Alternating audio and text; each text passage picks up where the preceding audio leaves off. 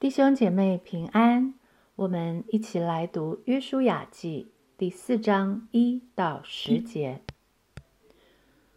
国民尽都过了约旦河，耶和华就对约书亚说：“你从民中要拣选十二个人，每支派一人，吩咐他们说：你们从这里，从约旦河中，祭司脚站定的地方。”取十二块石头带过去，放在你们今夜要住宿的地方。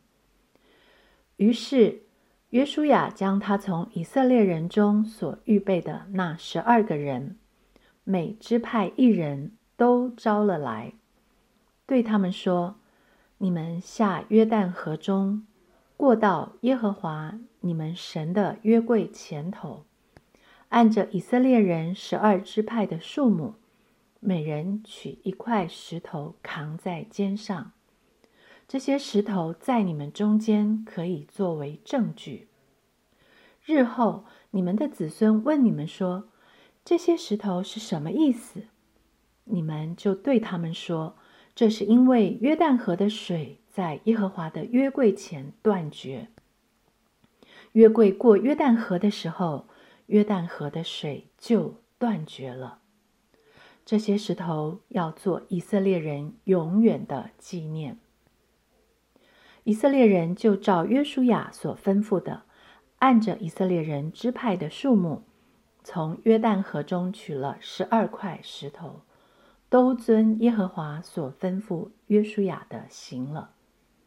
他们把石头带过去，到他们住宿的地方。就放在那里。约书亚令把十二块石头立在约旦河中，在抬约柜的祭司脚站立的地方，直到今日，那石头还在那里。抬约柜的祭司站在约旦河中，等到耶和华小谕约书亚吩咐百姓的事办完了，是照摩西所吩咐约书亚的一切话。于是百姓急速过去了。百姓过去了，以色列百姓终于过了约旦河，来到河的对岸。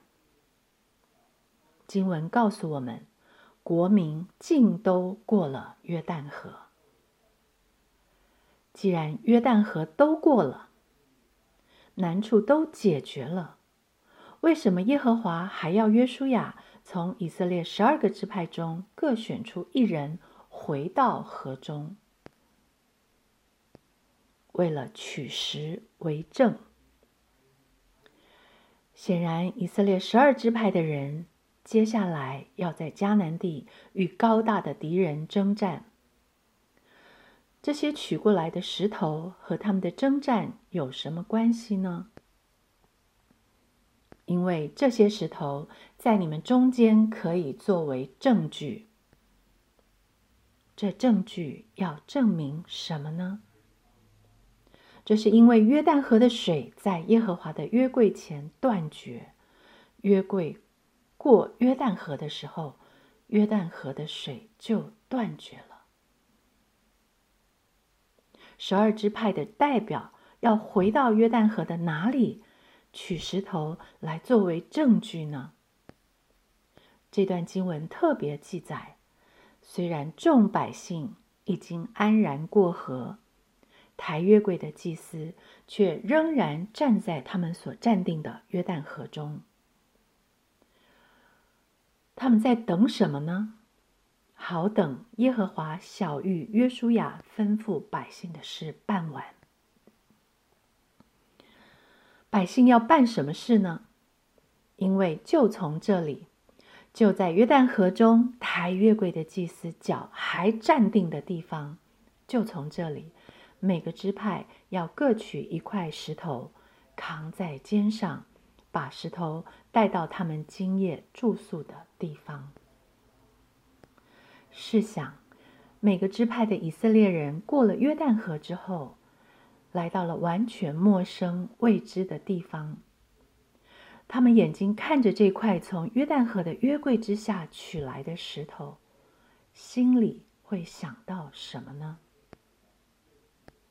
约旦河水在耶和华的约柜面前立起成垒，全然断绝的画面，是不是一次又一次的出现在他们眼前，仿佛历历在目呢？耶和华将这么大的奇事行在他们中间，一天、两天。他们肯定是记忆犹新，不会忘记的。但接下来呢？事过境迁之后呢？因此，这石头会跟着他们。是的，这十二块石头要带去今夜他们住的地方，也将世世代代跟着他们。为什么呢？原来取石为证。更是为了以色列后代的子子孙孙，因为这些石头要做以色列人永远的纪念。也许人会想，神所应许的流奶与蜜之地都已经到了，他们就要跟昔日旷野漂流的岁月告别了，好日子就要来了。还需要保留这些石头，纪念着神过去的作为，到永远吗？是的，这位神，这位上天下地的耶和华神，一直在他们中间。神的恩典，神的神迹，从来就没有离开他们，乃是一生之久。然而，他们的记忆。却有可能是顷刻之间。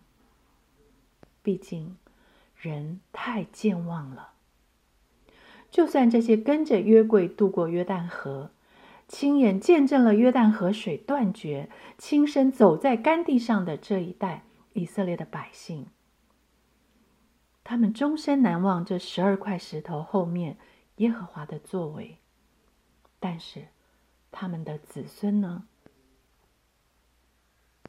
除了以色列人需要世世代代永远纪念这一刻，抬着普天下神约柜的祭司，他们脚所站立的地方，又要带给普天下的人什么呢？约旦河的石头要向你、向我、向世人说什么？约书亚记四章九节。约书亚另把十二块石头立在约旦河中，在抬约柜的祭司脚站立的地方，直到今日，那石头还在那里。立石为证，是为了普天下的人。前面为以色列人取石为证，这石头要跟着十二支派走。从约旦河里抬约柜的祭司脚站立的地方所取的十二块石头，将永远跟着他们，世世代代、子子孙孙都要纪念。因为耶和华是无处不在、随时与他的子民同在的神。然而后面这位普天下的人立石为证的石头，却要永久立在抬约柜的祭司。脚所站立的地方，就在这约旦河里，物换星移，直到今日。约旦河里永远竖立着十二块石头，因为耶和华要告诉世人，就像一直立在河中的石头，他是昨日、今日，直到永远、永不改变的神。和我们随处同在的神，永不改变的神，果然在他们中间行了奇事。在我们中间呢？在我的生命中呢？无论时间过去了多久，在这条跟随主的信心的道路上，耶和华神曾带我们跨越的无数艰难。曾经领我渡过的一条又一条的约旦河，可曾在我的生命中刻下直到今日的记号。有无论我们身在何处，我们身上又带着什么石头，让我们的儿女后代看见了，就会问我们：这些石头是什么意思？